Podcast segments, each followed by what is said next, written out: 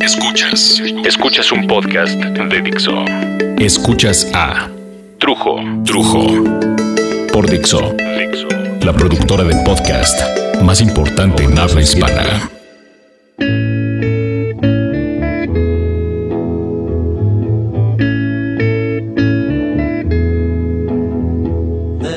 Pues sucede que junio es muy importante para mí.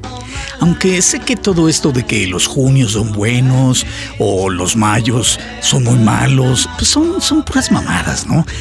Para unos sucede exactamente lo mismo con otros meses, ¿no? Abril y agosto, febrero, diciembre, etc. Mayo es cuando mi esposa se fue de mi vida, por ejemplo. Y mayo, como mes, no juega ninguna circunstancia especial. O, o, o no sé, tal vez sí. El mes no tiene nada que ver con lo malo en realidad. De ser así tendría que suceder lo mismo con, con las cosas buenas y entonces las cosas buenas convertirían a los meses en meses buenos. Y para mí, desde hace muchos, muchos años, por ejemplo, junio me parece el mes para, para sonreír, para florecer, para curarse. ¿Por qué? Porque en ese mes sucedieron en mi familia montones de eventos afortunados. Mis padres, por ejemplo, se casaron un 10 de junio. Nace mi hermana Adriana en junio, mis hijos y yo coincidimos por días en nuestros cumpleaños. Hace muchos años solíamos festejar incluso también a mi abuela Emma por su cumpleaños el 29 de junio. Tengo primos que nacieron en junio como Carlitos o mis tíos padrinos que celebran su aniversario de bodas el 13 de junio. Y mucha gente que quiero celebra en esos días. Y ya sé, hombre, ya sé. Por supuesto que el que festejemos cosas buenas ese mes no hace bueno al mes. Simplemente lo hace bueno para nosotros. Pero cuando compartí este mes con mis hijos, junio se convirtió en el mes más grande para mí. Así que siendo justos y saliendo de esa categoría de los que sí creen o los que no creen en las fechas, voy a aceptar que junio es lo máximo. Y mayo, que antes tendía a ser un mes maravilloso porque tenía el Día de las Madres, pues uh, mi madre ya falleció, ya no tengo más que festejar, dejémoslo por ahí. Hoy ya en junio, a unos cuantos días de mi cumpleaños y el de mis hijos, mi cumpleaños número 50.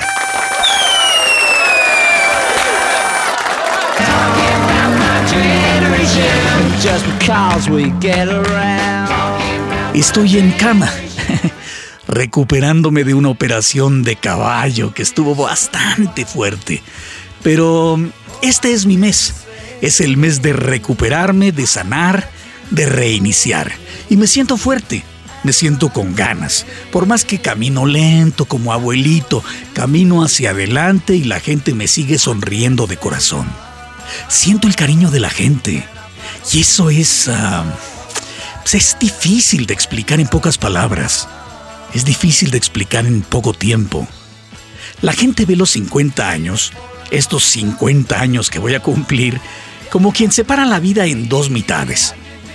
Que es cierto en algunos casos, pero en la mayoría de la gente, pues no, ya no duramos 100 años. Usualmente llegaremos a los setenta y tantos, 80.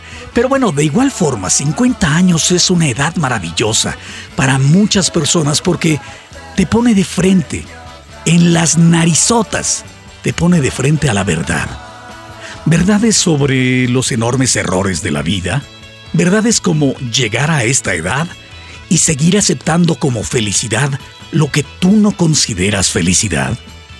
Llegar a los 50 años creyendo que eres todo un éxito, porque tienes dinero, porque tienes un carrazo, pero estás solo y alejas a tus seres queridos en lugar de reunirlos.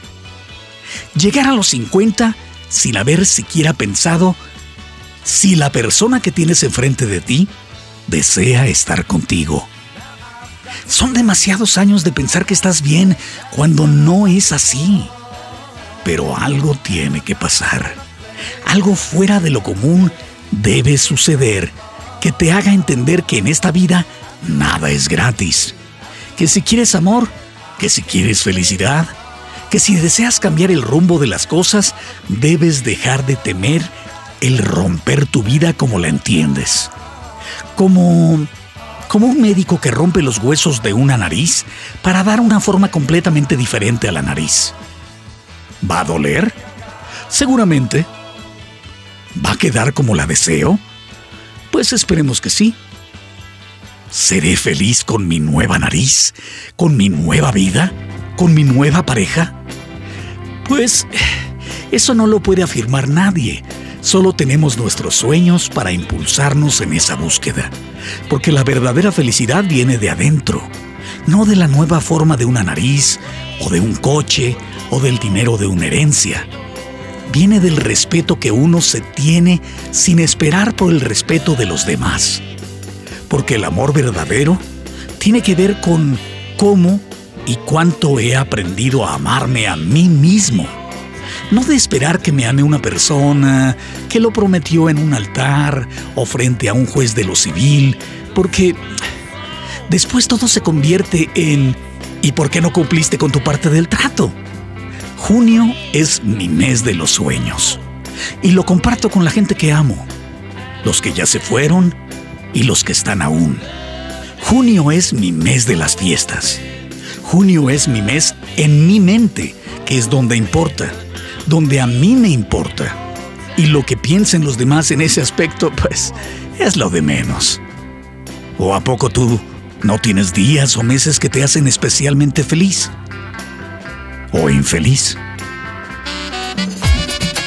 Bueno, se ha declarado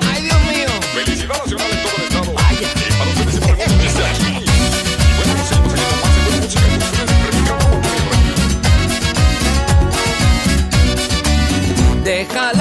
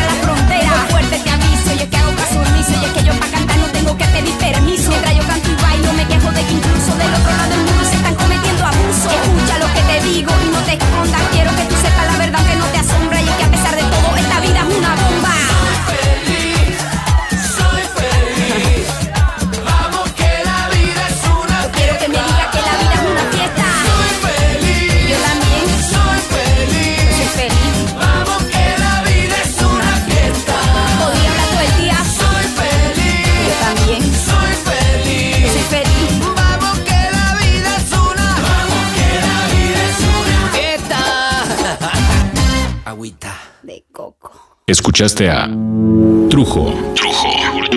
Un podcast más de Dixo. El diseño de audio de esta producción estuvo a cargo de Carlos Ruiz.